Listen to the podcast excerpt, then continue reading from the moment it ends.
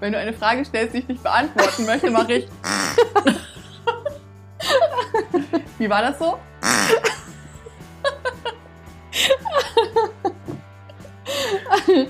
Ich frage mich gerade, ob wir es ernsthaft irgendwie gleich hinkriegen, aber ich glaube schon. Ich glaube schon. Ich glaube auch. Ich bin wild entschlossen, so wie äh, Wild entschlossen. professionell rüberzukommen. Musst du nicht.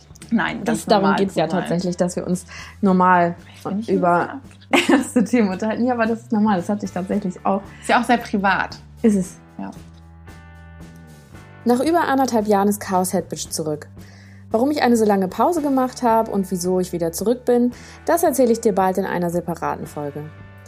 Chaos Headbitch wird in Zukunft regelmäßig jeweils am 10., 20. und 30. jeden Monats online gehen und ich freue mich schon sehr auf viele interessante Gespräche mit tollen Frauen, die Lust haben, ihre Geschichten zu teilen. In dieser Folge spreche ich mit Jenny, einer alten Freundin von mir, hauptsächlich über Klinikaufenthalte und Medikation. Wie es dazu kam, was gut daran ist und was auch deutlich schieflaufen kann. Wir hätten auch gut noch fünf weitere Stunden quatschen können, haben dann aber beschlossen, ihre Geschichte in mehrere Themenbereiche aufzuteilen. Du kannst also gespannt sein, von Jenny wirst du in Zukunft noch häufiger hören.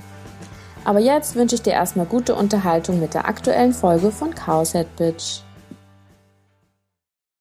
So, äh, Jenny. Ja.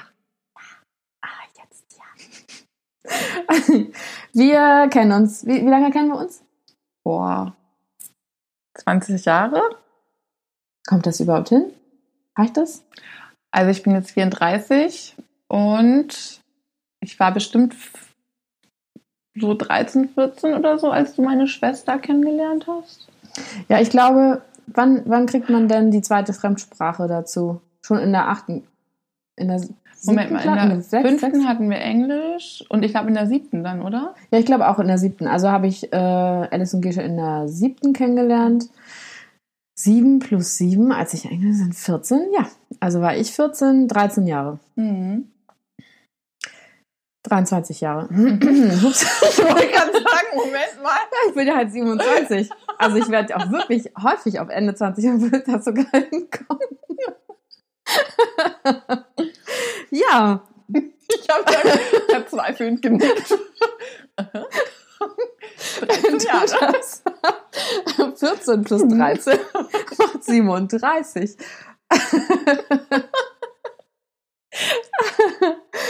ja, okay, also 23 Jahre kennen wir Mhm. uns jetzt schon. Genau. Und haben, aber also richtig befreundet sind wir ja nicht 23 Jahre. Nee. Nee, das stimmt. Wir waren irgendwann zwischendurch mal sehr eng Ja. und äh, Bevor dann du nach hat sich, Berlin gegangen bist. genau, und da hat sich das dann ja wieder verloren, so ein bisschen. Ja, genau. Und jetzt, seitdem du wieder da bist. Ja. Ja, voll gut. Ähm, wir reden ja heute über psychische Gesundheit. Oder halt auch nicht. äh, wann hast du denn das erste Mal gemerkt, dass du damit irgendwie zu tun hast? Also, dass bei dir psychisch irgendwas nicht so richtig ist. Dass, es, dass da halt irgendwas im Argen liegt. Ähm, eigentlich relativ früh. Ich denke, dass es dem geschuldet, dass meine Eltern sich getrennt haben, als ich, ich glaube, schon drei war. Und ähm, ich da schon so ein bisschen Verlustängste hatte, weil mein Vater auch teilweise sehr unregelmäßig dann zu Besuch kam und ähm, ich halt auch dachte, naja, wenn Papa einfach weg ist, dann kann auch Mama einfach weg sein. Und das musste ich erstmal verknusen, so ein bisschen. Ja, das war, glaube ich, so das erste Mal, wo ich vielleicht mit was Schwierigkeiten hatte. Mhm. Ja. Und ähm, das, hast du das irgendjemandem erzählt? Oder hast du es mit dir selber ausgemacht? Ähm, naja, erzählt habe ich das nicht wirklich. Ich war da ja noch sehr klein. Ich konnte das noch selber nicht benennen. Aber meine Mutter hat sehr wohl schon gemerkt, dass ich so ein bisschen Verlustängste hatte. Und hat dann auch, ich glaube, die war dann auch mal bei der Erziehungsberatung und hat sich auch beraten lassen, wie man eben seine Kinder unterstützen kann, die eben, ja, die überhaupt in Trennungssituationen leben und wie die damit besser zurechtkommen können. Mhm. Genau. Und ja gut, drei, das ähm, ist ja echt früh. Und danach Also wie hat sich das, wie, wie ging es so weiter? Ähm, euer Vater ist ja dann auch gestorben irgendwann. Mhm. Wie alt warst du da? Da war ich zehn. Ja, das war natürlich auch nochmal ein ziemlicher Schlag, ein ziemlicher Schock. Ich habe auch das Gefühl, nein, meine Schwester und ich sind zwei Jahre auseinander und wir haben das ganz unterschiedlich aufgenommen. Ähm, und wir sind auch ganz unterschiedliche Typen. Ja, Julia kennt ja meine Schwester und mich und weiß, dass wir extrem unterschiedlich sind. Aber wir verstehen uns trotzdem gut, zum Glück.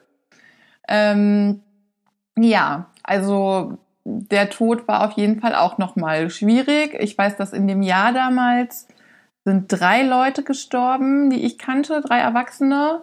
Und das hat mich auch unheimlich verunsichert. Also da hatte ich dann auch wieder ähm, Ängste, dass ich auch dachte, jetzt kann, vor allem auch immer auf meine Mutter bezogen. Ich dachte immer, ja, wenn alle so schnell sterben und auch mein Papa, dann kann auch meine Mama sterben.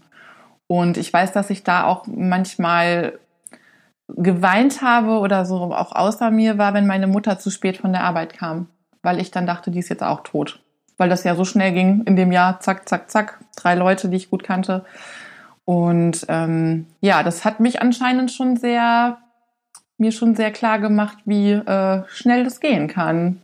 Und dass es jeden treffen kann, eben auch die engsten Verwandten oder Freunde.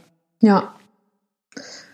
Ähm, da warst du zehn Mhm. und ich weiß, dass du. Ich, bevor ich nach Berlin gegangen, also es ist ja jetzt zehn Jahre her, elf, Mhm. Elf Jahre. elf Jahre, als wir ähm, viel Zeit miteinander verbracht haben. Ja. Ähm, und ich weiß, dass du da sehr dünn warst auf jeden Fall, Mhm. weil du da, äh, du hast wenig gegessen.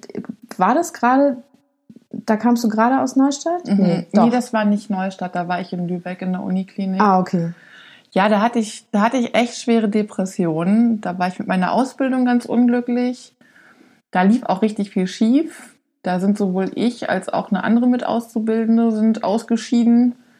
Die, meine Kollegin, also meine Mitauszubildende, die hatte auch nur noch ein halbes Jahr vor sich in der Ausbildung und da war ein ganz gemeiner Chef. Der hat uns echt drangsaliert und irgendwie so Machtspielchen gespielt und wir haben auch eigentlich nichts gelernt. Also wir wurden da auch echt als billige Arbeitskräfte ausgenutzt. Und ich hatte einen Freund, der psychisch erkrankt war. Damals war ja noch nicht so ganz, also war erstmal nicht klar, was der hatte.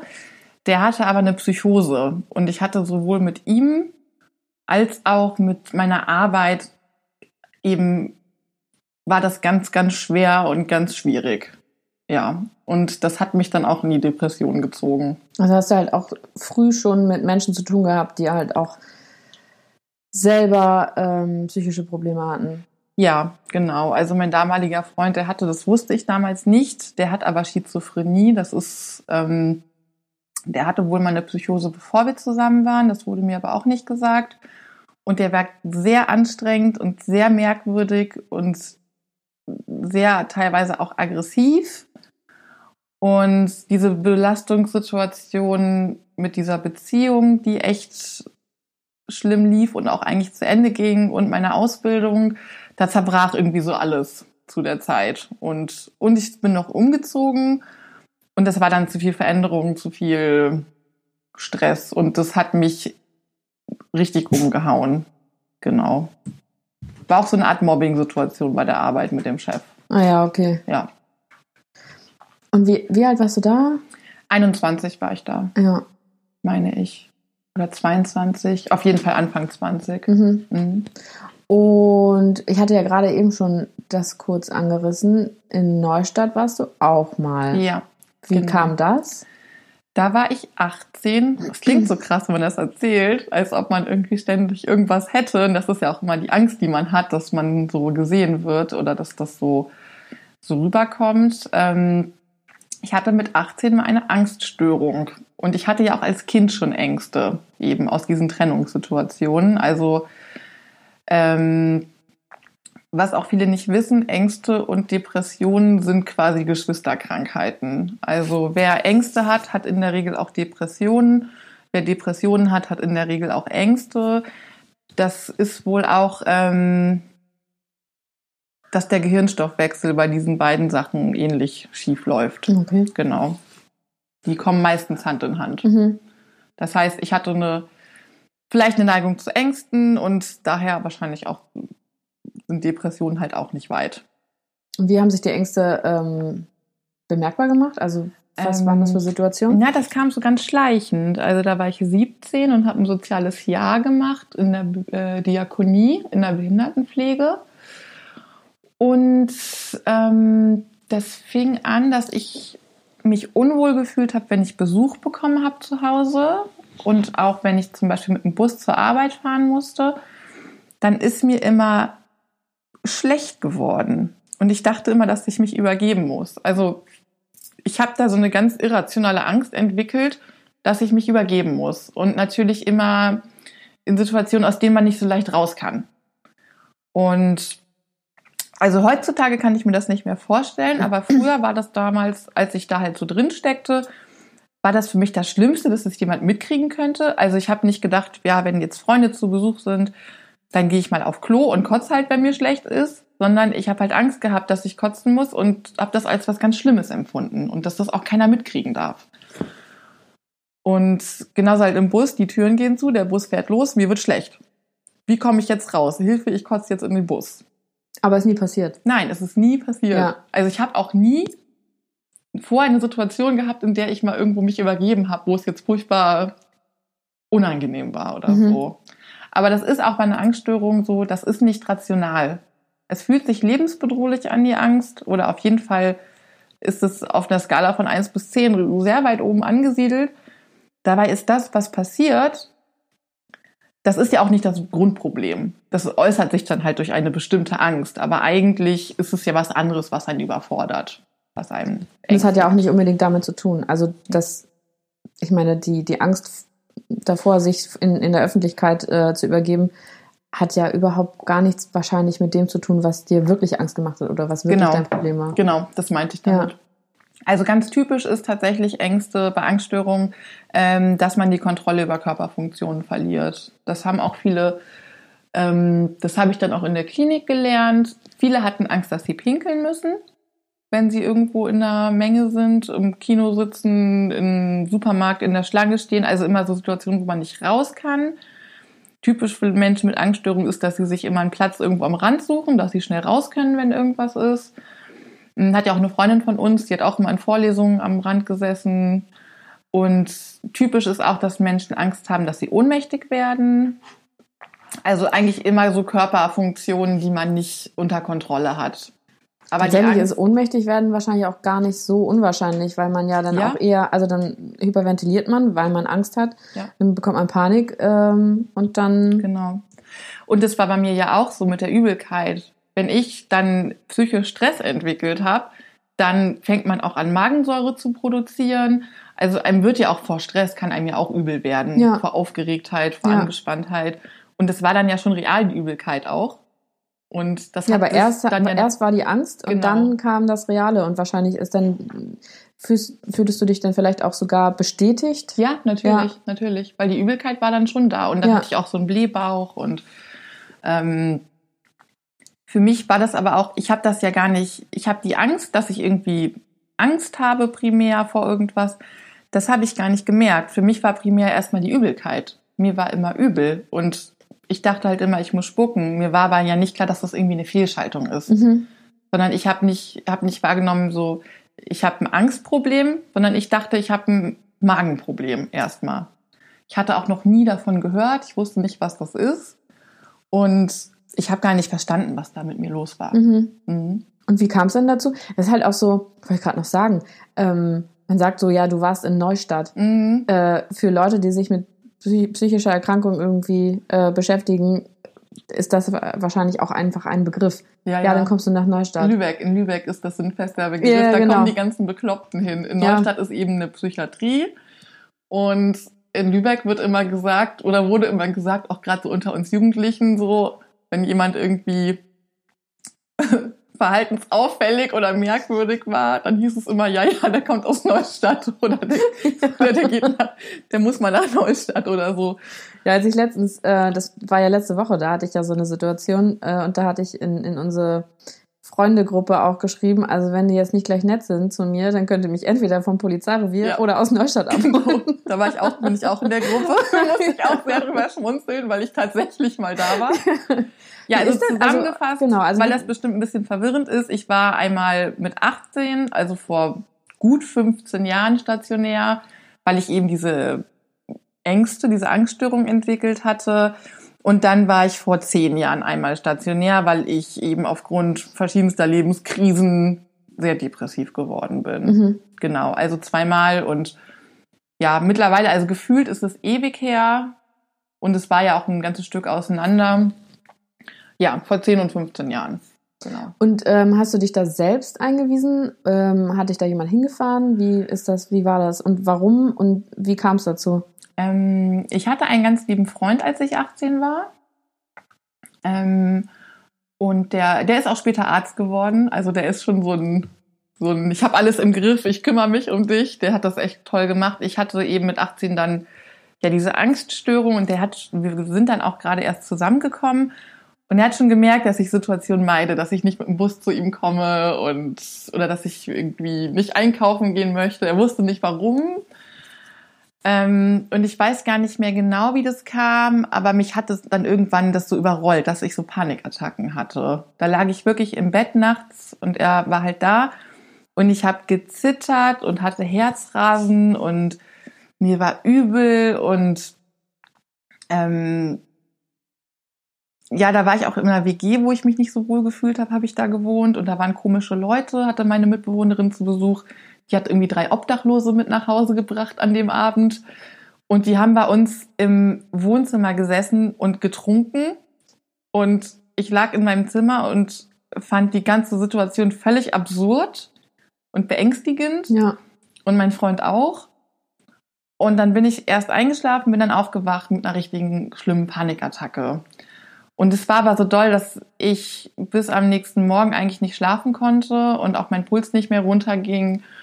Und dann habe ich eben mit meinem Freund, der ganz nett war und auch bei seine Tante gerade nach Neustadt wegen Depressionen kam, hat er zu mir gesagt, so komm, also ich habe ihm dann auch irgendwie erzählt, was ich auch für andere Probleme habe mit diesen Ängsten, mit Busfahren und einkaufen gehen, hat er zu mir gesagt, komm, dann lass uns mal uns beraten lassen und lass mal irgendwie in die Klinik fahren und so kam das dann. Also das war echt toll, muss ich sagen, dass ich da so jemanden an der Seite hatte. Achso, ich dachte, ja. Nicht, dass ich das hatte. Das war wirklich schön. Schönes Erlebnis. ja. Was ich natürlich toll fand, war, dass der mich überhaupt nicht verurteilt hat, dass der super verständnisvoll war. War der auch 18? So zu, zu dem Ich Zeitpunkt glaube, der ist so zwei, drei Jahre älter als ich. Ja, aber trotzdem halt So jung eigentlich. Der war ne? super jung. Ja. Aber der, der ist so ein Helfer und so ein Ruhebewahrer und so ein, der hat so eine, so eine Ausstrahlung auch. Also, wie gesagt, der hat ja auch seinen Weg in den Helferberuf gefunden. ja. Hast du mit dem, weißt du, wie es dem geht, was der Ja. macht? Ist der, macht? ist der immer noch Arzt? Der hat erst Physiotherapeut gelernt und ist dann Arzt geworden. Der hat jetzt vier Kinder äh, und eine ganz nette Freundin und dem geht's auf jeden Fall gut. Ja. Hat er ordentlich was, worum er sich kümmern kann. Ja, den habe ich auch total toll in Erinnerung. Auch weil der damals so toll war. Ja. Mhm. Ach gut. Ja, es ist halt wichtig, dass man, wenn es einem so richtig schlecht geht, dass Ja. man gute Leute um sich hat. Ja. Freunde, die einen verstehen und nicht verurteilen. Vor allem, wir waren damals noch nicht so lange zusammen.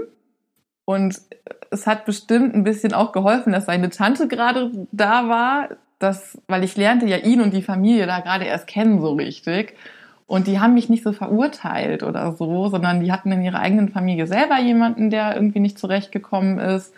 Und das hat das Ganze so ein bisschen für mich entspannt, dass ich mich nicht wie so ein Freak gefühlt habe, Mhm. weil in dem Alter hatte ich von solchen Sachen keine Ahnung und ich habe mich schon echt, ich dachte schon irgendwie, ich bin verrückt. Und es war irgendwie hilfreich, dass die Familie da auch ein bisschen Bezug vielleicht zu hatte. Ja, ja, Ja. kann ich mir vorstellen. Mhm. Und wie war das da in Neustadt? Und wie lange warst du dort? Äh, Ich glaube so drei, vier Wochen. Ich weiß Ach, so lange, nicht ja? Es ist so lange her schon. Ja, ich hatte schon eine amtliche Angststörung und Mhm. halt dann auch regelmäßig Panikattacken, nachdem ich das dann nachts hatte. Mhm. Diesem komischen Zwischenfall in unserer Wohnung mit den Obdachlosen. Ich da so Was ja erstmal voll nett ist von deiner Mitbewohnerin. Ja, aber das war alles so ein bisschen außer Kontrolle. Ja, also die haben halt auch viel getrunken und ähm, das war eigentlich kein Umfeld, in dem ich mich wohl und sicher gefühlt habe. Mhm. Ich dachte auch, die rauben uns aus oder so. Naja, es waren halt einfach auch fremde Leute in deiner Wohnung. Ja. Das ist ja dann auch immer so, Ja. so der Safe Space. Und wenn da einfach, wenn da Leute sind, die du nicht kennst, die dir irgendwie unheimlich sind Ja. und alkoholisiert, so Genau. dann, Und ich war ja eh schon sehr angeschlagen durch die Ängste, die ich da in den letzten Monaten entwickelt hatte. Und das hat es dann losgetreten, auf jeden Fall, dass mich auch die Panik total übermannt hat. Mhm. Dass ich mich in meiner Wohnung so unsicher gefühlt habe, weil Ja. da fremde, erwachsene Männer waren.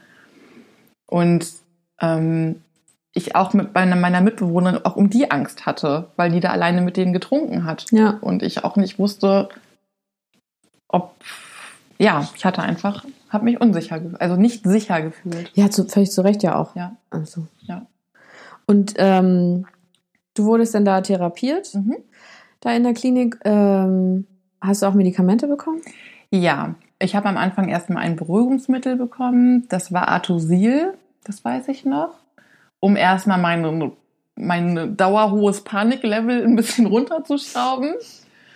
Ähm, und dann habe ich ein Antidepressivum bekommen, was auch bei Angststörungen benutzt wird, m, das auch angstlösend wirkt.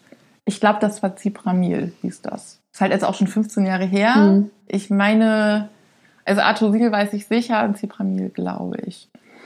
Und naja, also nach der Behandlung und auch nach der medikamentösen Behandlung, obwohl ich greife jetzt, glaube ich, zu weit vor, ähm, wir hatten da viel Gruppentherapien und Einzeltherapien. Am Anfang, als ich da ankam, fand ich alles furchtbar gruselig und furchtbar schrecklich und dachte, jetzt bin ich in der Klapse gelandet und äh, jetzt bin ich verrückt. Und da waren schon auch ein paar Leute auf der Station, die auf den ersten Blick auch ein bisschen gruselig aussahen. Da waren eben auch Menschen mit Zwangsstörungen. Ich weiß, die eine, die hat immer so auf den Boden geguckt und so komisch ihre Finger bewegt. Und die hat immer irgendwie Sachen, glaube ich, gezählt. Aber von mich, für mich von außen betrachtet sah das sehr merkwürdig aus. Das waren, ich dachte schon so, oh mein Gott, die haben die echt alle in der Klasse. Also das ist so, ich stelle mir das, man, man kennt es ja aus, dem- aus dem Fernsehen nur. Also wenn du selber noch nicht da warst, ähm, man kennt es ja aus dem Fernsehen, wie dann einfach in so einem großen Gruppenraum diverse Leute sitzen. Der eine äh, redet, der andere, keine Ahnung, läuft halt durch die Gegend oder macht was mit seinen Fingern. Ähm, Mhm. und so ist das wohl auch, ne? Also, Naja, also man sieht, man, wenn man auf eine Station kommt, natürlich gibt es so einen Aufenthaltsraum, aber es gibt natürlich auch einen Flur. Die Leute sind ja auch auf ihren Zimmern irgendwie in verschiedenen Konstellationen. Ich glaube, ich war in einem Fünf-Bettzimmer damals. Das war auch ziemlich viel, ziemlich groß, Mhm. viele Eindrücke. Äh, ich weiß auf jeden Fall, da lief jemand über den Flur und verhielt sich merkwürdig. Was ich aber dann ganz cool oder ganz toll fand, ähm, war tatsächlich die Gruppentherapie. Da waren auch eben auch teilweise mit die Menschen, die ich erst so ein bisschen beäugt habe und dachte, oh, was ist denn mit denen los? Und habe dann nämlich ganz schnell gemerkt, weil da ja eigentlich jeder zu Wort kommt, jeder und jede, ähm, dass das auch ganz normale Menschen sind. naja, klar. Ja. Und die eine, die war halt immer mit Zählen beschäftigt und hat irgendwie an ihren Fingern abgezählt und irgendwie, ich weiß nicht, was es war, Fliesen, Ritzen, Flecken auf dem Boden. Es sah auf jeden Fall merkwürdig aus. Die Art, wie sie sich bewegt hat und wie sie geguckt hat. Und das war eine total nette Frau. Die hat mir erst total Angst eingejagt. Ja, klar. Ist halt Bewegungsmuster oder halt ein Mhm. Verhalten, das man so nicht kennt. Genau. ähm, was einem vielleicht auch, wie gesagt, durch so Filme ähm, als verrückt präsentiert wird und man weiß nicht, was ist mit den Leuten, dann sind die vielleicht gefährlich. Ja. Aber eigentlich sind es halt, also was heißt eigentlich, es sind halt normale Leute. Da und waren die, die einfach irgendwelche Da waren- Probleme haben. Lehrer, Leute, die ähm, in der Altenpflege arbeiten. Da war ein Richter, war damals auch da. Also das geht durch die ganze Gesellschaftsschicht und ja, das waren auch ganz normale Leute, die entweder eine Erkrankung hatten oder eben eine schlechte Phase in ihrem Leben hatten. Mhm. Und ähm, ich weiß noch, mit was für einem Gefühl ich da hingegangen bin dachte Weltuntergang, oh mein Gott, du landest in Neustadt. Ähm, und mit was für einem Gefühl ich da rausgegangen bin. Nämlich mit ganz viel innerer Ruhe, weil ich wusste, egal wie es mir geht, es gibt einen Ort, da kann man hingehen ähm, und da wird einem auch geholfen und man ist nicht alleine. Das ist ja auch das Ziel von Gruppentherapie ähm, oder auch eine der Haupteffekte, die Gruppentherapie mit sich bringen soll, dass man eben ähm, auch Leidensgenossen kennenlernt und weiß auch dann, gut, es laufen über Leute auf der Straße rum, die sehen auch oft normal aus, aber man weiß nie, was dahinter steckt. Ja. Und ja. Tatsächlich ist das ja, äh, also ich finde es gerade irgendwie doof, das zu vergleichen, aber das ist ja der Grund, warum ich den Podcast auch mache. Äh, um den Leuten zu zeigen, dass, dass es halt jeden betreffen kann, dass wahrscheinlich jeder jemanden kennt, der irgendwelche psychischen Probleme hat. Ja. Ähm, und dass es halt total normal ist und dass es auch voll okay ist. Ja. Und es ist ähm, meistens auch wieder weggeht, wenn man sich helfen lassen kann, äh, also wenn man sich helfen lässt. Ja. Ich habe das auch selber gemerkt. Ich war immer so ähm, dankbar und habe mir gerne ähm, auch die Geschichten von anderen angehört und angeguckt und habe immer gedacht, ja, voll gut, dass du das machst, dass du da so offen drüber redest, zum Beispiel bei YouTube oder was weiß ich wo, ähm, eben von Menschen, die mit ihren psychischen Erkrankungen auch in die Öffentlichkeit gehen und eben auch einen Erfahrungsbericht oder ihr Leben irgendwie ähm, darstellen und darüber sprechen. Und ich habe jetzt selber gemerkt, dass ich doch eine Hemmschwelle habe, als du mich gefragt hast, auch so offen über alles zu reden, auch über meine Klinikaufenthalte, weil ich auch gerade eine schlechte Erfahrung gemacht habe, wo ich furchtbar verurteilt wurde. Ähm, und gerade das ist aber das, was ich so wichtig finde, zu sagen, hey, das ist nicht mein schmutziges, dunkles Geheimnis, sondern ähm, das ist in Ordnung. Ich habe trotzdem noch Abitur gemacht, ich habe äh, ein Studium äh, für Lehramt gemacht und das ist nicht alles, es ist nicht nur schwarz und weiß. Es gibt nicht nur gut und böse oder gesunde und kranke Menschen, sondern es gibt auch Zeiten, in denen geht es einem nicht gut. Und dann gibt es aber auch Zeiten, in denen äh, funktioniert man und das, ähm, ja, ich glaube, da ist immer noch viel Stigmatisierung. Ja, auf jeden Fall. Mhm. Faden. Der rote. Ähm, genau, was, worüber wir sprechen wollten, war, dass du, du, du hast ja äh, Medikamente bekommen mhm. und hast dann aber auch sehr lange äh, Medikamente genommen. Mhm. Hast du die komplett durchgenommen? Hattest du die zwischendurch mhm. mal abgesetzt? Hast du andere? Wie, wie war denn das? Also ich habe äh, mit 18, habe ich ja eben erzählt, ähm, ein Antidepress, also einmal was zur Beruhigung, aber das war nur temporär, das war dann auch schnell vorbei. Ich wollte auch nur noch mal sagen zum Thema Angststörung, ähm, mir wurde da super geholfen. Das war innerhalb von einem halben Jahr weg und ist auch nie wiedergekommen. Mhm. Ich kann es mir gar nicht mehr vorstellen, dass ich das hatte. Also wenn es gut behandelt wird, ähm, bei mir wurde das mit Expositionstraining damals gemacht. Das heißt, man muss die Situationen, die einem Angst machen, immer wieder machen, sich immer wieder reinbegeben, bis irgendwann die Anspannung steigt und wieder fällt. Mhm. Und das muss man so lange aushalten. Ah, okay. Und das macht man erst mit jemandem zusammen und dann bringt man sich selber in solche genau, Situationen? Okay. Genau. Und ich hatte auch eine Expositionsgruppe, da waren eben mehrere Menschen, die irgendwie Angst hatten, Bus zu fahren oder irgendwie äh, einkaufen zu gehen. Und das haben wir auch in der Gruppe mit dem Therapeuten gemacht ja, und dann hatte ich aber nach meinem Klinikaufenthalt ging für mich die Schule wieder los. Dann habe ich ja noch ähm, einen Schulabschluss nachgeholt und das war das beste Expositionstraining. Jeden Tag mit dem Bus zur Schule zu fahren, es im Bus auszuhalten ja. und in der Schule zu sitzen. Und ich glaube, weil ich so viel so regelmäßiges Training hatte und weil Schulabschluss, also der Schulabschluss war auch wichtig für mich, den zu machen, hatte ich dann natürlich auch so eine Art Druck, dass ich das durchhalten möchte. Mhm. Und dadurch, dass das so viel, ich da so viel wieder mit konfrontiert war, ist das auch wieder so schnell normal geworden. Und ich habe Freunde, die kämpfen da jahrelang mit und bei mir war es tatsächlich schnell wieder weg und kam auch nicht wieder. Ja gut, aber ich glaube, die Freunde, die jahrelang damit kämpfen, mm, da ist es ja ganz häufig auch, es braucht ja auch ein Stück weit, um zu, zu merken, okay, ich habe diese Angststörung. Mhm. Und ich kann mir helfen lassen und das kann behandelt werden. Ich glaube, dass viele halt mit dieser Behandlung oder also mit, ähm, mit der Therapie einfach viel zu spät anfangen, wenn überhaupt. Ja, Also, also- viele sagen wahrscheinlich, ja, nee, schaffe ich schon. Äh, und gestehen sich vielleicht gar nicht ein, dass sie sich da auch einfach Hilfe holen können. Das denke ich auch, ja. Also bei mir ging es relativ rasant bergab. Das heißt, der Zeitpunkt von dem, wo das anfing, zu ich, ich hatte diese eigentlich ja diesen Zusammenbruch, das war glaube ich nur ein halbes Jahr. Bei vielen baut sich das über einen viel längeren Zeitraum so langsam auf, dass man erst irgendwie nicht so gerne Bus fährt und dann vielleicht gar nicht mehr Bus fährt, dass Mhm. es halt schlimmer wird. Und bei mir war das aber sehr rasant, dass es, dass die Symptome sich verschlechtert haben. Deswegen habe ich auch sehr schnell Hilfe mir gesucht und ähm, ja, und naja, manche, die gehen das vielleicht auch langsam an und machen dann mal die Sachen, vor denen sie Angst haben. Und ich war aber jeden Tag in der Schule, Mhm. jeden Tag Bus gefahren, jeden Tag Schule. Und ich glaube schon, das war ein hartes Programm, auf jeden Fall. Aber es war sehr effektiv. Mhm. Ja. Ich überlege gerade, also so Ängste und so, ähm, Angststörungen.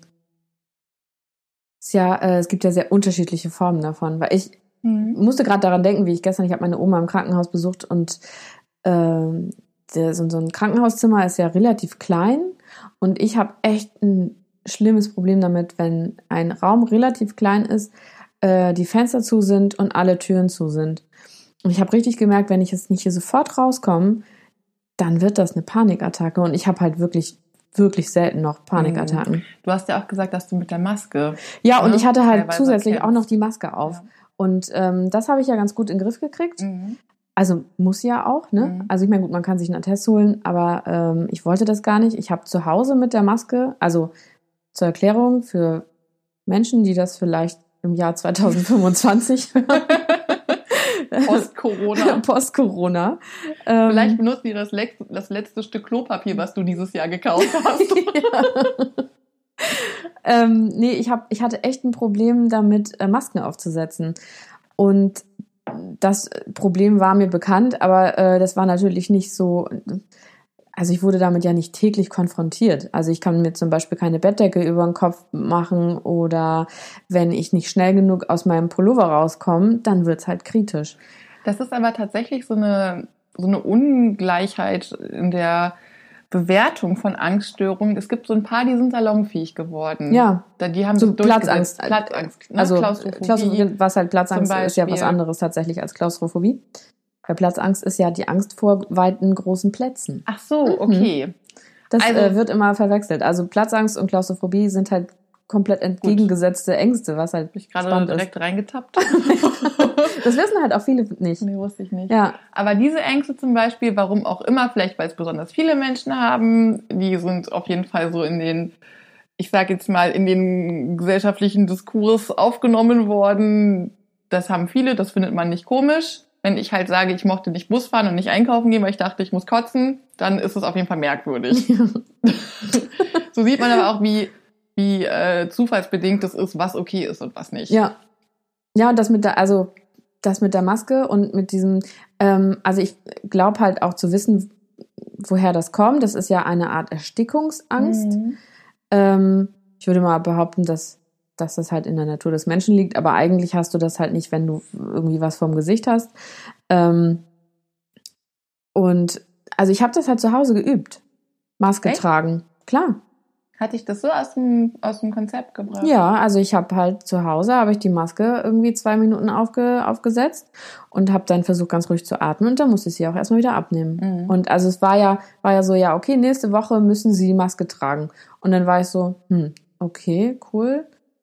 Dann bin ich also habe ich so einen so einen Testeinkauf gemacht, stand ich bei DM mit Maske, als es noch nicht Pflicht war, aber viele es schon gemacht haben. Ähm, und habe fast eine Panikattacke gekriegt und habe mir dann die Maske runtergerissen und erstmal so so und äh, da Also war angenehm ist es auch nicht. nee ist es halt auch nicht. So und ähm, da war für mich klar okay das muss ich jetzt zu Hause üben weil ansonsten habe ich halt echt ein Thema. Und das ging. Also ich habe dann das immer immer länger äh, versucht also die Maske immer länger aufgesetzt und so im ruhigen Zustand geht das dann ja auch. Und dann habe ich mich in der Wohnung ein bisschen hin und her bewegt und habe dann festgestellt, okay, das ist nochmal was anderes. Ähm, und jetzt mittlerweile geht's. Also es ist halt nicht, nicht angenehm, aber ähm, ja, Ja, Selbsttherapie So hat jeder quasi. so seine ja. eigenen Kämpfe im Alltag, ne? ja, Auf jeden Fall. so. Jetzt sind wir ein bisschen ab, abgeschwiffen von, von der, äh, vom Medikamententhema. Ja, Ja. stimmt. Ähm, genau, ich hatte ja erzählt, dass ich eben dieses Beruhigungsmittel und das Antidepressivum, was auch angstlösend oder bei Angststörungen gegeben wird, genommen habe. Das habe ich, ich glaube, nur ein Jahr genommen, das Antidepressivum.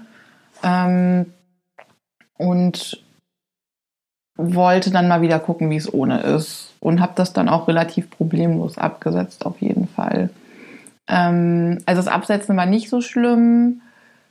Ich habe dann aber schon auch mal meine Tiefs gehabt, auf jeden Fall. Also ich glaube, so, so depressive Episoden habe ich immer mal. Habe ich immer mal. Punkt. Mhm. Ja. ja. Und jetzt gerade hast, nimmst du ja auch keine Medikamente mehr, ne? Äh, doch, ein ganz bisschen nehme ich Okay. noch. Ich habe dann eben äh, lange nichts genommen und als ich dann eben nochmal diese schwere Lebenskrise mit Trennung und auch einem psychisch erkrankten Freund, bei dem ich ja gar nicht wusste, was los ist und eben auch dieser wirklich fiesen Situation bei meiner Ausbildung, ähm, da bin ich ja auch in eine wirklich eine ziemlich starke, tiefe Depression gerutscht oder schwere, mittel, schwere Depression gerutscht. Und dann war ich in der Uniklinik in Behandlung, auch stationär nochmal. Und da ähm, habe ich dann Venlafaxin verschrieben bekommen. Das läuft auch unter dem Namen Trevilor auf jeden Fall. Mhm. Und ähm, da haben die mich ganz schön krass hochdosiert, auf jeden Fall. Das war mir gar nicht so bewusst, weil ja auch die Präparate, die verschiedenen, also ich hatte ja mal Cipramil und dann eben das und das kann man gar nicht vergleichen von der Milligrammzahl. Deswegen konnte ich gar nicht sagen, ist das viel, ist das wenig. Ähm, die haben mich aber ganz schön abgeschossen eigentlich damit. Also auch so, wenn man Alter, Gewicht, was auch immer berücksichtigt. Und ähm, das war schon so ein bisschen mit, wie nennt man denn das? Ja, das waren schon echt schwere Geschütze, Mhm. die die da aufgefahren haben. Also mir ging es auch wirklich schlecht. Aber ähm, im Nachhinein weiß ich, dass die Dosierung völlig übertrieben war.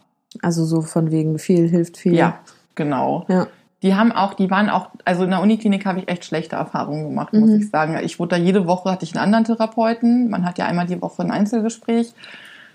Also mich hat da auch keiner richtig kennengelernt von den Therapeuten, weil ich jede Woche woanders saß, weil die irgendwie, es war halt im Winter durch Krankheit und dann mussten die alle noch ähm, Urlaub nehmen, bevor der verfällt. Ähm, eben den Jahresurlaub, den die Therapeuten, Ärzte nicht, nicht im Jahr genommen hatten und so. Das war, da war ganz viel Unruhe auf Mhm. der Station. Das ist natürlich Und- super halt auch, wenn Ja. du da irgendwie Ja, mit Depressionen eingeliefert wirst und ja. dann musst du wahrscheinlich jede, jede Woche alles nochmal neu erzählen. Genau, du kannst genau. gar nicht darauf aufbauen, Ich habe äh, auch was gar du kein halt schon verarbeitet hast. Ja. aufgebaut eigentlich. Also eigentlich hat man einen, ich weiß gar nicht mehr, wie das heißt, Bezugspfleger, glaube ich, heißt das. Das ist halt einer der Krankenpfleger, der für dich zuständig ist, der mal fragt, wie es geht und mit dem du auch eben Sachen besprechen kannst. Und dann hast du eben eigentlich einen festen Therapeuten, mit dem du eine Woche, äh, einmal die Woche ein Gespräch hast. Natürlich nur, also wenn du Kassenpatient bist. wenn du Privatpatient bist, hast du, glaube ich, zwei Gespräche die Woche mit Achso, ich einem dachte, du hast Therapeuten. zwei Therapeuten. nee, nicht zwei Therapeuten. Ein, also nee, wenn man Kassenpatient ist, hat man 20 Therapeuten, Ja. habe ich festgestellt. Genau. ich war ja jede Woche woanders. ähm, und ich kam da auf jeden Fall, das war schlecht organisiert. Ich, meine Bezugspflegerin war halt die Pflegeleitung und die hatte gar keine Zeit für mich. Und ich Toll. saß halt jede Woche bei einem anderen Therapeuten. Und da ist, das war einfach, war einfach nicht gut da, muss ich sagen. Ich habe mich da nicht aufgehoben gefühlt. Ja, ich wurde halt mit Medikamenten irgendwie vollgedröhnt. Aber ja, viel mehr lief da eigentlich nicht. Also da irgendwann fing es an, mir da schlecht zu gehen, weil ich da total untergegangen bin Ja. auf der Station. Ähm, und gleichzeitig wurde tatsächlich ja dann mein Freund, von dem ich mich ja eigentlich auch trennen wollte, weil der so merkwürdig war und weil das nicht mehr so lief, wurde gleichzeitig eingeliefert. aber Mm, zwangseingeliefert. Okay. weil der nämlich eine Psychose hatte. Mhm. Weil dann ja später rauskam, dass der an Schizophrenie erkrankt ist. Also der hatte dann noch mehrere Jahre danach immer wieder Psychosen und Probleme. Und ähm, ja, das war eine abgefahrene Situation. Also Ja, das glaube ich. ich saß da in dieser Klinik selber, wurde da irgendwie nur hin und her geschoben und Medika mit Medikamenten vollgestopft und ähm, dann fast zeitgleich, ich hatte mich dann halt quasi auch getrennt und zeitgleich bekam ich dann die Nachricht, dass quasi mein gerade frisch getrennter Ex-Freund nebenan sitzt in der geschlossenen und über mich und ihn und unsere Hochzeit fantasiert. Also das, Ui. ja. Ja, ich habe ihn dann auch besucht auf der geschlossenen und der hatte halt auch so einen ganz abgefahrenen Zimmergenossen, der da auch eigentlich ja mehr oder weniger Dauergast ist und da hingen ganz, also wie man es sich im Film vorstellt, da hingen ganz verrückte Bilder an der Wand. Der hat immer, der hatte ein Fable für Aliens und Kraken und Walfische. Und da hingen wirklich ungelungen im Zimmer hingen bestimmt 20 Bilder mit Kraken, die auf Aliens sitzen oder auf dem Walfisch sitzen. Also der hatte einen sehr ominösen Zimmergenossen. Das war alles sehr schrecklich und sehr abgefahren und sehr überwältigend. Ja, das glaube ich. Eigentlich Jetzt ging ist es mir ja, selber also, richtig schlecht. Ich wollte gerade sagen, jetzt kann man drüber lachen, so, Ja.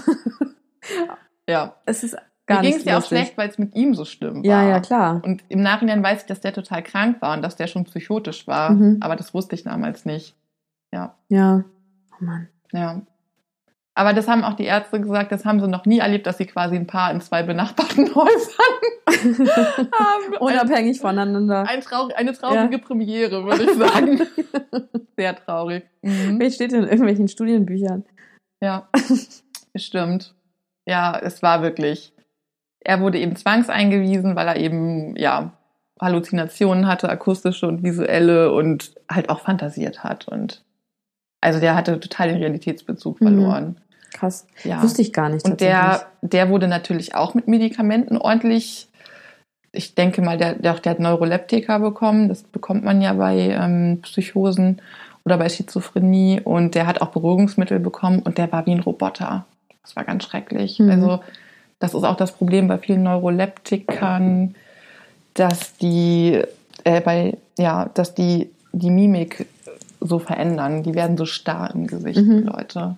Und ja, es war wie so ein Roboter, der sich seine Haut angezogen hat oder Ja. so. Und dann musste ich selber noch mit mir und meinem Leben klarkommen und der war halt direkt nebenan und es war alles sehr. Aber hast du dir selber überlegt, dass du ihn besuchen willst? Oder hat er, wusste er, dass du da bist? Haben das die Therapeuten gesagt, vielleicht ist das gut? Oder wie kam das überhaupt dazu? Ja, wir, wir waren ja so im Streit auseinandergegangen, ähm, bevor ich in die Klinik gegangen bin, quasi am Tag davor, weil es halt mit ihm so absurd war. Das hat, das hat ja nur noch gekracht. Mhm. Im Nachhinein weiß ich warum. Ähm, und dann war, also ich hatte irgendwie, glaube ich, mehrere Wochen auch auf den Platz in der Klinik gewartet. Ich war dann schon krankgeschrieben, war schon aus meiner Ausbildung quasi, also hatte da erstmal, ja, das quasi, also ich wurde rausgenommen von meiner Ärztin Mhm. und erstmal krankgeschrieben. Und dann hatten wir mich angemeldet in der Klinik und dann musste ich ein paar Wochen warten. Und einen Tag nachdem ich aufgenommen wurde, oder zwei Tage, da hatte ich dann von ihm nichts gehört und wir waren halt im Streit auseinandergegangen gerade vorher. Dann habe ich ihn mal angerufen, weil es ungewöhnlich war, dass ich gar nichts mehr von ihm höre. Und dann ging er an sein Handy ran und war ganz furchtbar verwirrt und ich habe überhaupt nicht verstanden, was los ist. Konnte auch aus ihm nicht so richtig raus, also ich konnte nicht richtig rausfinden, wo er ist und was eigentlich passiert ist. Dann habe ich seine Eltern angerufen und die haben mir dann eben gesagt, dass der in der geschlossenen ist in der Uni Lübeck. Und sie haben mir auch nicht richtig gesagt, was er hat. Die Mutter hat zu mir gesagt, ja, er war so verzweifelt über eure Liebe Ui. und der, dass er so, Vielleicht hat war sie so, es ja auch gedacht. ja, die hatten schon ein Kind, was eine, was Schizophrenie hat und sich, also ein Geschwisterkind von meinem Ex-Freund hat sich auch das Leben genommen. Oh, okay. Weil der eben auch Schizophrenie hatte und auch stark psychotisch war und die wussten schon, was der hat. okay. Aber das war natürlich auch ein sensibles Thema in der Familie. Mhm. Und er hatte Ja, ja. aber spannend, dass man dann nicht gerade deshalb offen darüber Ja. spricht. Nein, nein, und ich war ja auch völlig ahnungslos. Also Ja. die Mutter sagte zu mir, er wäre so unglücklich über unsere Liebe und hätte nicht mehr schlafen können und deswegen sei er in der geschlossenen. Und er würde sich aber freuen, wenn ich ihn besuche. Das war alles, was ich wusste. Okay.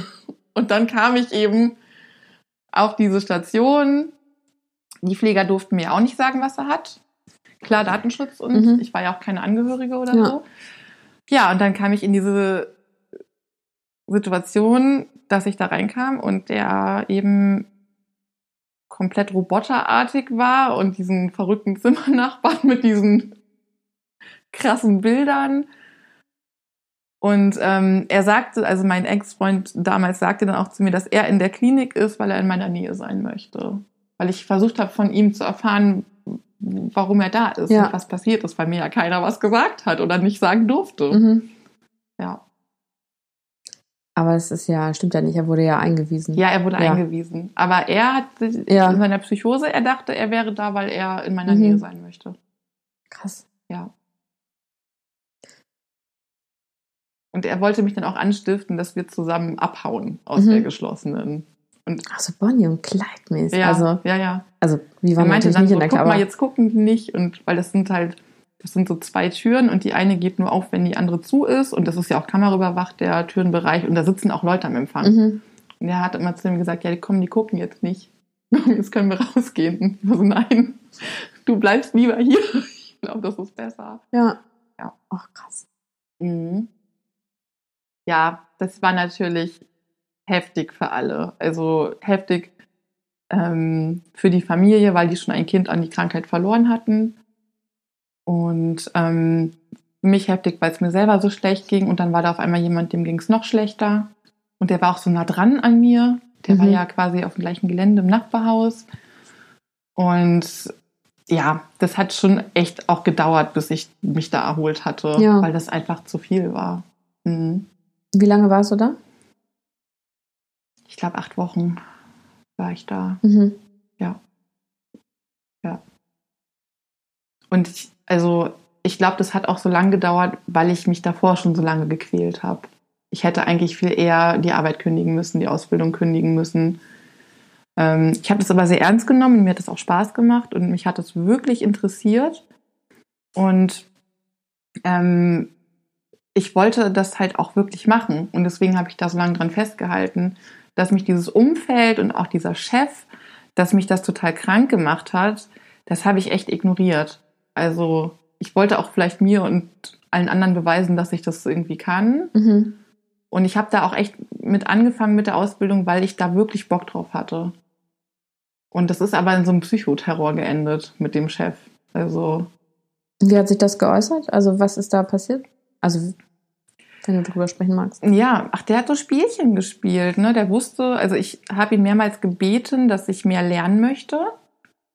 Ähm, man hat ja eine Ausbildung, ein Berichtsheft, was man ausfüllen muss. Und in unserem Berichtsheft, also manche müssen das komplett selber ausfüllen. Bei uns stand drin, also ich habe Augenoptik angefangen, die Ausbildung als Augenoptikerin. Da stand alles drin, was wir machen müssen, was die Inhalte sind, auch auf die drei Lehrjahre aufgeteilt, was wann drankommt. Und dann musste man, der Chef musste dann nur unterschreiben, wann wir das gemacht haben. Mhm. Also er musste das abzeichnen. Und nach anderthalb Jahren Ausbildung waren ungefähr zehn Prozent hatte ich gemacht von dem, Oh, was ich überhaupt in der Zeit schon hätte machen müssen. Ich habe das mehrmals angesprochen.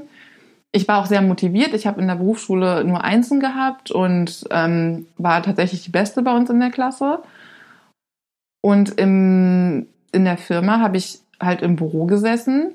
Ich habe für die anderen Frühstück gemacht. Ich habe geputzt. Ich habe eingekauft. Ich habe, also ich war überwiegend Sekretariat ja. und irgendwie Putzfrau. Und für die Post in der Optik ist es ja so, dass viele Retouren kommen, viele kaputte Brillen werden eingeschickt, dann kommen neue Modelle und es ist ganz viel Posteingang, Postausgang, Reklamationsbearbeitung und so. Und ich hatte mich, also ich habe einen Vertrag unterschrieben für eine handwerkliche Ausbildung.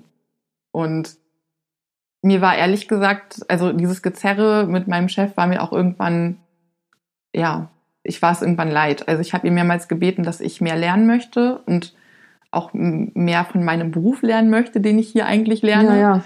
Und dann hat zu mir gesagt, unter anderem, ja, ich sollte doch mal überlegen, ob das der richtige Job für mich wäre. Und die ersten zwei Jahre verbringe ich auf jeden Fall komplett im Büro und wenn ich damit ein Problem hätte, dann könnte ich ja gehen. Obwohl du es ja auch schwarz auf weiß hattest, äh, was Ich hatte du das- eigentlich hättest lernen Ja, müssen. Ja, Also nur das Problem ist, wenn man sich eben dann äh, mit seinem Vorgesetzten, naja, wenn man dem irgendwie auf die Füße tritt oder auch Sachen sagt, die der nicht hören möchte, es ist halt trotzdem ein Vorgesetzter. naja. Und es hat dem halt nicht gepasst, dass ich da irgendwie rebelliert habe. Ich bin auch nicht so der Typ, der sich so in der breiten Masse versteckt. Wenn mir was nicht gefällt, dann merkt man mir das auch an und dann spreche ich das auch an. Und es war ja auch mein gutes Recht. Also ich habe einen Vertrag unterzeichnet und die auch. Mhm. Also nicht nur ich habe Leistungen zu bringen, sondern die Ja, haben ja, auch klar. unterschrieben, dass sie mich ausbilden. Und ich wurde einfach nicht ausgebildet. Und ich habe dann eben auch mit der Berufsschule telefoniert, also mit unserem äh, Werkstattleiter und der hat mir dann auch gesagt, dass das ein bekanntes Problem bei uns in der Firma ist und dass es jedes Jahr ähm, schwierig ist, eben die Azubis von meiner Firma durch die Prüfung überhaupt zu kriegen. Und da waren auch gerade zwei Azubis in zwei Lehrjahren über mir, waren beide durchgefallen durch die praktische Prüfung, weil die auch nie in der Werkstatt waren und Mhm. denen auch keiner was beigebracht hat. Naja, also gut, ich verliere mich jetzt hier ein bisschen in Einzelheiten. Es war ein bekanntes Problem und trotzdem habe ich an mir gezweifelt und habe mich von dem so verunsichern und niedermachen lassen. Und ich hätte einfach viel eher die Reißleine ziehen müssen. Ich hätte sagen müssen, ich ähm, bin interessiert, ich möchte das wirklich lernen und wenn der hier das nicht ernst nimmt und auch das einfach nicht, nicht macht, wofür ich da bin, wenn mir das da nicht gegeben wird, dann muss ich mir was anderes suchen oder es eben beenden. Und Ja gut, hinterher ist man immer schlauer. In Ja. dem Moment hast du wahrscheinlich gehofft, dass es noch besser wird. Ja. Du warst jung. ich weiß, für die Zukunft würde ich nie wieder in einer Situation bleiben, die mich so krank Ja. macht. Aber mich hat das, also der war auch gemein. Wie gesagt, also ich und eine Mitauszubildende, die war ein Jahr weiter als ich. Die Mhm. hat, war schon zweieinhalb Jahre in der Ausbildung. Die hat sich auch krank schreiben lassen, ist nie wiedergekommen. Mhm. Ja. Ist manchmal auch das Beste, was man machen kann. Ja, auf jeden Fall. Also was heißt manchmal? Also wenn es dir schlecht geht, ähm, es ist ja auch einfach eine Krankheit. ja. Da muss man sich Also mich hat lassen. es richtig reingerissen. Ja. Also ich glaube, also nicht, da waren viele Veränderungen in meinem Leben, Trennungen und die Ausbildung lief nicht, ich bin umgezogen, also viele, viele große Veränderungen natürlich. Und dann eben auch, ähm, dass das psychisch so ein Kampf war. Mhm. Also mit dem, mit dem Chef. Ja. Kommen wir nochmal zurück auf die Medikation. Das ist mir jetzt unangenehm. Ach Quatsch, nee, alles gut. Wie sind wir jetzt hier gelandet? Das habe ich mich gerade auch gefragt tatsächlich. Ähm, nee, das war ja der Grund, warum du nochmal äh, stationär behandelt werden musstest. Ja. Und dort hast du, weil ich weiß ja, dass Medikamente ganz lange äh, ein Thema bei dir waren. Ja. Ähm, du hast lange viele Medikamente bekommen und dass das halt auch echt nicht so gut gelaufen ist. Also nicht viele, aber hochdosiert. Ja, okay, mhm. Genau das eine. Ähm, ich habe damals eben in der Uniklinik dann das Venlafaxin bekommen und das eben so wahnsinnig hochdosiert. Wusste ich aber damals gar nicht, dass das so eine irrwitzige Dosierung ist. Ja. Und ich habe dann auch noch kurz Lithium für eine kurze Zeit dazu bekommen. Das sollte so stabilisierend Mhm. wirken. Mir ging es auch wirklich schlecht. Aber es war trotzdem mit Kanonen auf Spatzen schießen. Ja. Also das weiß ich jetzt im Nachhinein. Die haben auch gar nicht abgewartet, wie das wirkt. Die haben das gleich so hochgesetzt. Normalerweise fängt man niedriger an und dann guckt Ja, ich man mal. sagen. Und dann, Und dann kann man es ein höher bisschen setzen höher, bei ja. Bedarf. Genau. Ja. Ich weiß auch nicht, aber da lief einiges schief, muss Mhm. ich sagen. Nein, das Lithium habe ich relativ schnell wieder abgesetzt, auch selber. Das lief auch gut. Und vom Venlafaxin wusste ich, dass das schwierig ist. Also da habe ich, ähm, ich habe ein bisschen im Internet auch nachgeforscht und gelesen und ähm, habe da viele Horrorgeschichten drüber gelesen, auf jeden Fall. über das Absetzen Über oder das Absetzen, genau.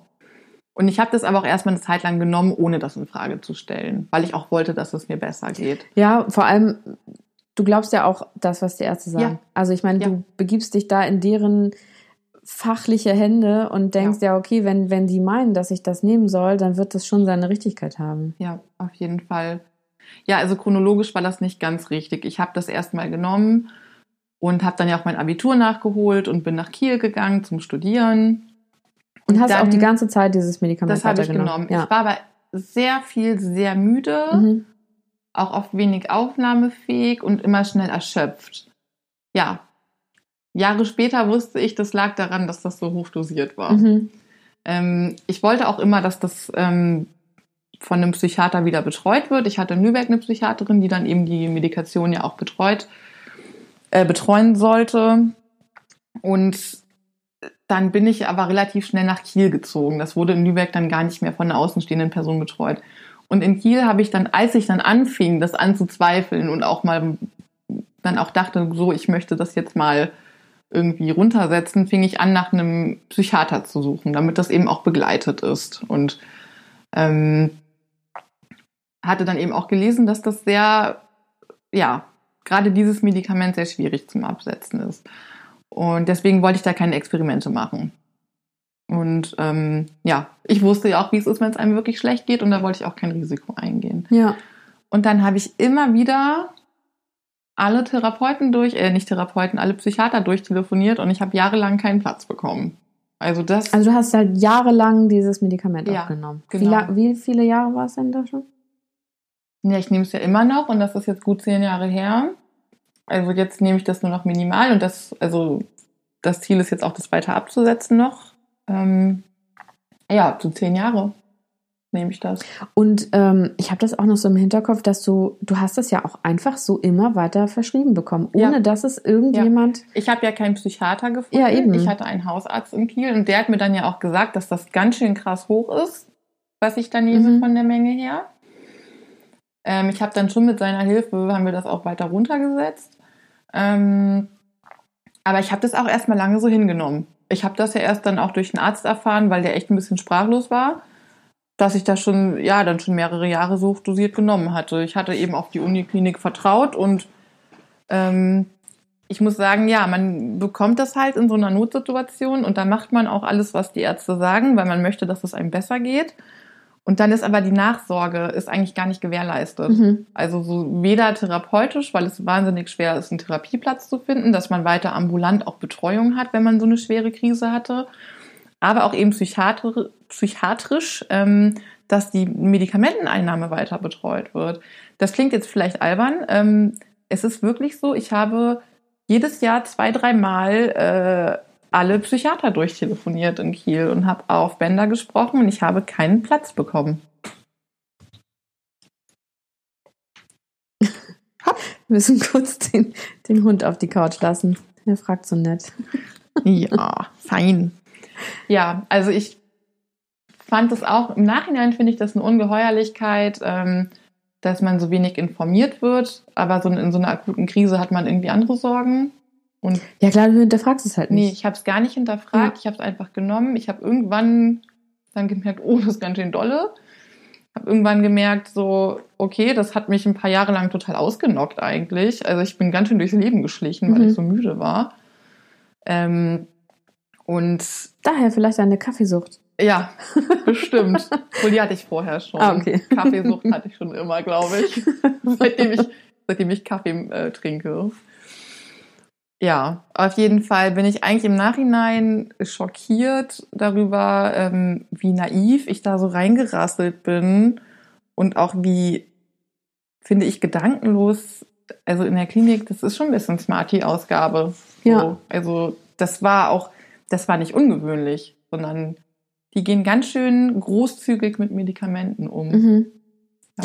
Ja, vielleicht auch ähm, wegen des Therapeutenmangels und ich weiß Ja. nicht was, weil, weil Ja. die sagen so, ja gut, dann sind sie halt erstmal ruhig gestellt. Also es klingt halt hart, aber Wäre wer nicht weiß, der erste ne? medizinische Zweig, wo Patienten strategisch ruhig gestellt werden, weil äh, es an Personal mangelt und an Ressourcen und naja, seitdem eben Kliniken auch überwiegend wirtschaftliche Betriebe sind, ist Ja. es natürlich nicht besser geworden. Ja. Ja. Aber da lief wirklich viel schief. Also sowohl von der Therapie, die ich da eigentlich nicht bekommen habe, als auch von der medikamentösen Mhm. Betreuung. Und auch im Nachgang, ähm, dass man eben so ein Heft, so ein Medikament nimmt, so hoch dosiert und dass da einfach kein Arzt für zuständig ist und man überall die Klinken putzt und auch irgendwie keinen Termin bekommt. Und ich hatte Angst, das alleine abzusetzen. Ja, Ja. naja, klar. Ich Weil meine, mir ging es so schlecht vor und ich hatte auch Angst, dass es mir wieder so schlecht geht. ja, auf jeden Fall. Ja. Und äh, ja gut, dann bist du ja schwanger geworden Mhm. und musstest das Medikament absetzen, ne? Also Ja, also, also- hast du es hast du es eigentlich komplett abgesetzt? Ja, hatte Ja. ich. Hatte ich, genau. Aber da war ich mal wieder schlecht betreut Mhm. mit einer Psychiaterin, wo ich in Kiel war das dann ja. Ähm, alle zwei Wochen war ich, glaube ich, da. Und die hatte, glaube ich, jedes Mal so fünf Minuten Zeit. Toll. Ja, und die hat das in, also dieses Medikament, was bekannt dafür ist, dass es schwierig ist beim Absetzen, hat die in rasanten Schritten, also in großen Schritten mit großer Geschwindigkeit abgesetzt. Mhm. Also viel auf einmal und in kurzen Abständen, Mhm. die Stufen. Ja, im Nachhinein weiß ich, das war ein Rezept für ein Desaster. Mir ging es nämlich richtig schlecht. Und ich muss aber auch sagen, dass das bei meiner Frauenärztin nicht so toll war. Ähm, wenn man schwanger ist, gibt es eine Seite, die heißt Embryotox. Da gucken auch die Ärzte, eben Gynäkologen und so, die gucken, welche Medikamente man in der Schwangerschaft wie nehmen darf. Und das, was ich genommen habe, das äh, Venlafaxin, da stand auf der Seite, eben auf dieser offiziellen Seite, die auch Ärzte konsultieren, wenn man stabil eingestellt ist, soll man das in der Schwangerschaft so lassen. Ah, okay. Also man darf es nehmen. ja. Es ist erforscht, beziehungsweise gibt es eine gewisse Menge an Probanden, die das gemacht haben. Und ähm, da hat sich das halt eben nicht negativ ausgewirkt oder ist auf jeden Fall in Ordnung. Und wenn man gut eingestellt ist, soll man es lassen, weil eine Schwangerschaft eine unglaubliche psychische Belastung ist durch die Hormonänderungen ähm, Änderungen und Lebensänderungen. Und wenn eben jemand auch eine Vorgeschichte hat mit psychischen Erkrankungen, und eben ein Medikament nimmt, dann sollte man das nicht in so einer Zeit machen. Und meine Frauenärztin hatte aber total darauf gedrängt. Und ich dachte mal wieder, die Ärztin Wird's besser wissen. wird es besser wissen. Ja. Und ich wollte natürlich auch selber, dass mein Kind mit so wenig chemischer Belastung, wie auch immer, es ist natürlich, selbst wenn es nicht verboten ist, ähm, ist es natürlich trotzdem nicht toll, sowas zu nehmen. Naja, und dann habe ich eben auf die beiden Ärztinnen gehört und das ging furchtbar nach hinten los. Mir ging es ganz, ganz, ganz schlecht. Und im Endeffekt habe ich es dann doch wieder genommen. Mhm. Also hast du dir selber das dann, also hast du das einfach wieder selber genommen? oder Nee, du ich war dann nochmal bei, bei der Psychiaterin in Kiel, die das ja auch das Absetzen betreut hat, habe sie gesagt, mir geht's so schlecht. Ich war wirklich, ich hatte so Panik, ich war angespannt, ich konnte gar nicht mehr klar denken. Ich weiß jetzt aber auch, dass das Entzugssymptome waren vom Ja, ja. Absetzen. Und ähm, dass es auch viel zu schnell war. Also das war kein Wunder, dass es mir so schlecht ging. Und ähm, habe dann mit der besprochen, dass ich mit nicht mehr ganz der ursprünglichen, dieser hohen Dosierung, aber schon mit einer, die das erst- erstmal abfängt, wieder. Mhm. Genau. Und das habe ich jetzt beibehalten bis vor einem Jahr. Und jetzt bin ich schon quasi vor der Endstufe zum Ausstieg. Ja. Und es fühlt sich an, als wäre das auch okay, wenn du es dann komplett absetzt. Ja. Ja, muss ich sagen. Voll gut. Ja, also äh, während ich drin steckte, war mir gar nicht klar, was da für Fehler im System auch sind. Im Nachhinein betrachtet ähm, ist es eigentlich richtig schlecht gelaufen und war ich total, ich wurde quasi so in die Freiheit entlassen, ohne dass da jemand für verantwortlich ist oder ohne dass mir jemand an die Hand gegeben wurde, der mich da berät und der das auch im Blick hat. Weil man, als Laie nimmt man das halt, wenn es einem furchtbar schlecht geht. Mhm. Und ja, das Ja, und die ist- meisten Leute sind einfach Laien auf dem Ja. Gebiet. Ne? und ich also, verteufel überhaupt nicht Medikamente. Mir Ja. hat das wirklich geholfen schon zweimal. Und ähm, wenn es so sein soll, dass ich bei so einer geringen Dosierung, dass es mir besser geht als ohne, dann mache ich das. Da habe ich gar kein Problem mit. Aber es ist auf jeden Fall ganz furchtbar, wie ich damit stehen gelassen wurde. Und man darf nie vergessen, das Gehirn ist plastisch. Das heißt, das Gehirn verändert sich auch Mhm. je nachdem, was es für Einflüsse hat. Und Medikamente verändern auch das Gehirn. Also ähm, man muss das schon abwägen, wirklich, ob, ob man sowas nimmt, wie lange man sowas nimmt. Man sollte immer wieder überprüfen, wie viel nehme ich, geht es auch mit weniger, muss es überhaupt noch sein. ja. Ja, Naja, außerdem, die, die äußeren Einflüsse verändern sich ja Genau. auch. Also die, Genau. die komplette Situation. Ich meine, jetzt ist es eine komplett andere Situation als vor zehn Jahren oder Ja. wann auch immer du damit angefangen Genau. hast. und ich habe ja Ähm, auch versucht, Hilfe zu bekommen. Ja. Und ähm, das kennt natürlich auch jeder, wenn man depressiv ist oder einem es nicht gut geht, hat man natürlich Schwierigkeiten, tausend Menschen anzurufen und überall auf Band zu sprechen und sich hinterher hinten dran zu klemmen. Ich habe tatsächlich aber mehrere Jahre in Folge immer wieder versucht, einen Platz zu bekommen bei einem Psychiater. Mhm. Im Nachhinein habe ich erfahren, ich hätte ins ZIP gehen können. Das gibt es sowohl in Lübeck als auch in Kiel. Ja. Das gibt es auch in Ähm, Berlin tatsächlich. Also genau. ich habe da auch ähm, so eine Nummer gekriegt von meiner Hausärztin, Ja. da rufst du da an und hast halt nächste Woche einen Termin Genau, irgendwo. das ist das Aber das Zentrum muss man für integrative Psychologie. Ja. Psychologie, Psychiatrie, Ja. weiß ich gar nicht. Mein Hausarzt hat es mir auch nicht gesagt. Aber wieso? Das ist. Der hat ja. mir halt jahrelang diese Rezepte verschrieben, ohne Fachmann dafür zu sein. Mhm. Und eigentlich wusste der auch, also A, darf er das glaube ich gar nicht. Okay, bin ich mir nicht ganz sicher, da möchte ich mich jetzt nicht zu weit aus dem Fenster lehnen. Also ich musste für meine Medikamente auch immer zum Psychiater gehen. Ja, ich Also- ich habe das jahrelang so verschrieben gekriegt und das war auch mit ein Grund, warum ich dachte, das wäre nicht so schlimm. Ja. Das, das ist ja nicht so was Dolles. Mhm. Aber das ist was Dolles und das sollte unbedingt von einem Fachmann überwacht und auch äh, regelmäßig in Frage gestellt werden. Genau wie alle Medikamente, die man nimmt, regelmäßig in Frage gestellt werden sollten. Ja. Naja, und der Körper wird ja auch, man wird ja körperlich abhängig davon. Ja, und also, wie gesagt, das Gehirn ist eben plastisch. Ja. Also auch das Gehirn verändert sich, wenn man Antidepressiva nimmt und vor allem, wenn man die über eine lange Zeit nimmt. Mhm. Das hat Auswirkungen, auch langfristig. Und gerade deswegen ähm, bin ich auch eigentlich schockiert, wie das gelaufen ist, dass ich das so lange auch so hochdosiert genommen habe. Mhm. Ja. Aber ich bin auch sehr erleichtert, dass es mir jetzt mit so wenig ähm, so gut geht. Auch jetzt schon lange. Oder ja, länger. das ist echt super. Ja. Ja. Das heißt ja auch, dass es dir vom Grundding her sehr viel besser geht. ja, auf jeden Fall. Ähm, über deine jetzige Situation und was halt in den letzten zwei Jahren passiert ist, darüber reden wir nochmal ein anderes Mal. Ja. Das ist ja jetzt nochmal ein anderes Thema. Ja, ich habe viel erlebt. Ja. Auf jeden Fall. Es äh, füllt auf jeden Fall noch mindestens eine andere Folge. ja. Ähm, aber also jetzt war es halt wichtig, über die Depressionen zu sprechen, Mhm. wie es überhaupt dazu kam und über die ganze Medikamentengeschichte, Ja. was ja auch wirklich, also vielleicht betrifft es ja auch, also es betrifft ganz sicher auch viele andere. Ich glaube, es gibt viele, die nehmen das relativ un, ähm, wie nennt man das? Unbedarft. Unbedarft. Ja. Und ähm, Das sind da, also ich glaube, es gibt halt sehr unterschiedliche ähm, Arten. Also manche Leute sagen, ah ja, okay, wenn du sagst, ich soll das nehmen, dann nehme ich das. Mhm. Und die anderen sind halt wieder so, ja, okay, du sagst zwar, ich muss es nehmen, aber ich bin nicht der Meinung, dass ich Medikamente brauche, weil ähm, klar, das, das sind Depressionen ist halt mittlerweile angekommen in der Gesellschaft so ein bisschen. Ähm, aber ich glaube, die Medikation, das ist halt wieder nochmal eine, eine, ein neuer Schritt. Also der Ja. ist halt nochmal eine andere Nummer. ja. Also, ja, okay, du hast Depressionen, ähm, wird ja auch äh, sehr romantisiert. Ne? Ja, auf jeden ähm, Fall. Ja, bisschen melancholisch. Schon, schon in der Minne.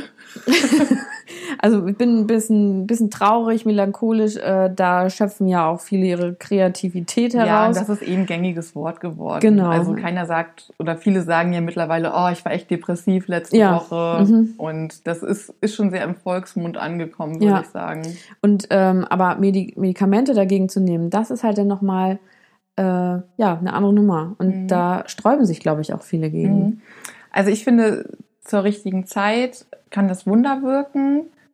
Aber ich glaube, dass damit viel zu lasch umgegangen wird. Ähm, dass es die Bereitschaft, das zu verschreiben, ist viel zu groß und auch in welchen Mengen das verschrieben wird. Mhm. Ähm, das ist nicht nur meine Erfahrung, sondern ich war ja auch zweimal in der Klinik und ähm, habe eben auch da mehrere Einblicke bekommen. Das, ich finde das schon sehr leichtfertig, wie das passiert. Ja. Also auch einfach, selbst wenn es zu der Zeit alles richtig gemacht wurde bei mir, aufgeklärt wurde ich überhaupt nicht. Und es war auch keine Nachsorge da. Mhm. Ja. Ja, Aber dann bin ich natürlich nach Kiel gezogen, dann ist ja keiner mehr zuständig und dann sitzt man halt in Kiel und da ist niemand, der irgendwie dafür da ist. Nur ein komischer Hausarzt, der einem immer fröhlich Rezepte schreibt und der sagt, oh, das ist ganz schön viel, aber ich schreibe Ihnen einfach trotzdem immer Rezepte. Da wird, wird ja schon irgendjemand mal drüber geguckt Ja. haben, wird schon richtig sein. genau. Ja.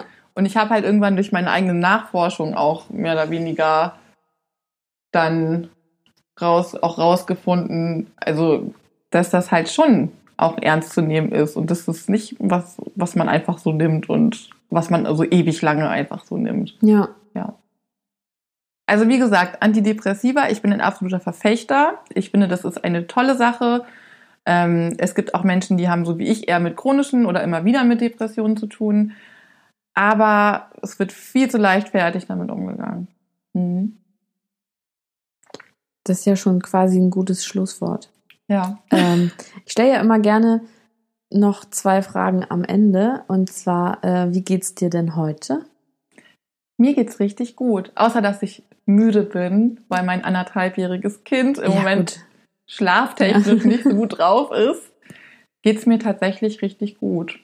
Mhm. Das ist voll gut. Mhm. Und du hast ja auch einfach viel erlebt jetzt auch die letzten zwei Jahre. Ja. Und da ist viel passiert. Wie gesagt, da reden wir noch drüber. Mhm. Ähm, aber es ist voll gut, dass du jetzt heute hier sitzt und sagen kannst, dass es dir voll gut geht. Ja, also es gibt auch mal nicht so gute Tage.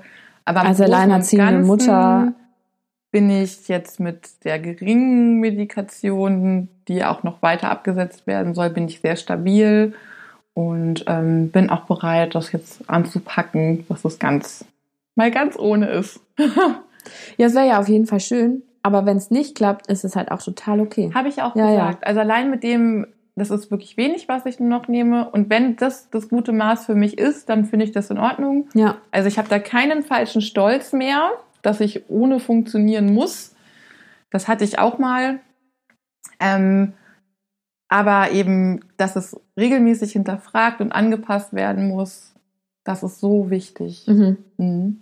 Mir hat das ein paar Jahre lang eigentlich die ganze Energie ausgesaugt. Weil es Ja, und total es sollte- falsch war. sollte halt komplett das Gegenteil eigentlich auch bewirken. Ja, ne? Es sollte genau. ja auch Energie geben, also Lebens, Lebensenergie. Mhm. Ja. Und die allerletzte Frage. Was würdest du denn den HörerInnen äh, raten? Also mit, mit auf den Weg geben nach dieser Folge, worüber wir alles gesprochen haben. Ähm, Ich hätte Auf- dich auch vorbereiten können auf diese Frage. Ja.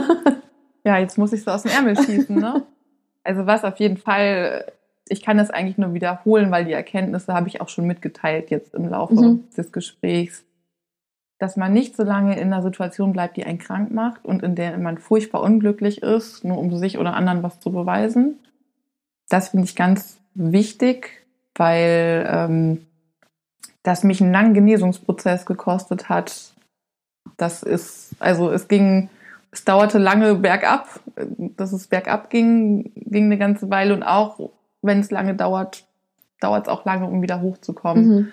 Und ich habe ganz lange gelitten in dieser Ausbildung. Und ähm, da hätte ich einfach, ähm, würde ich jedem raten, auch mir selber, wenn man so unglücklich ist, sich nicht verunsichern zu lassen. Man ist okay, wie man ist.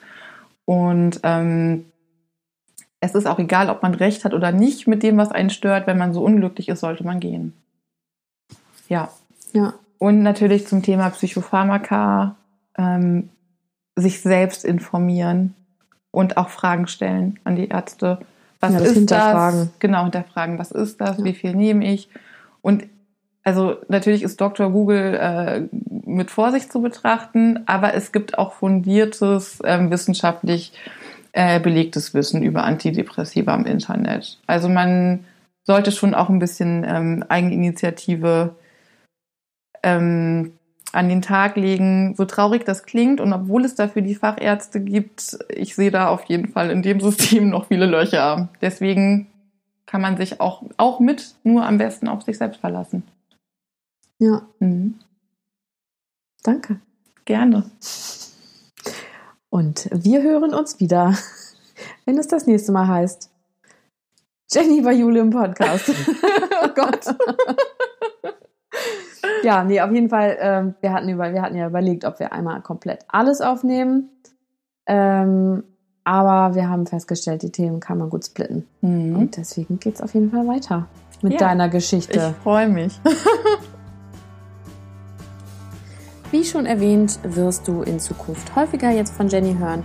Jenny hat schon viel erlebt, viel zu erzählen und es wird unter anderem um Narzissmus gehen und wir werden ein Special machen über das Thema Gebärmutterhalskrebs beziehungsweise die Vorstufe von Gebärmutterhalskrebs, äh, wie es ist, wenn man davon erfährt und ähm, ja, den Verlauf der Behandlung. Ich hoffe, du konntest aus dieser Folge etwas mitnehmen, dass sie dir gefallen hat. Und äh, wenn das so sein sollte, würde ich mich sehr freuen, wenn du den Podcast vielleicht einer Freundin empfiehlst und mir ein Abo dalässt. Danke dir, bis zum nächsten Mal.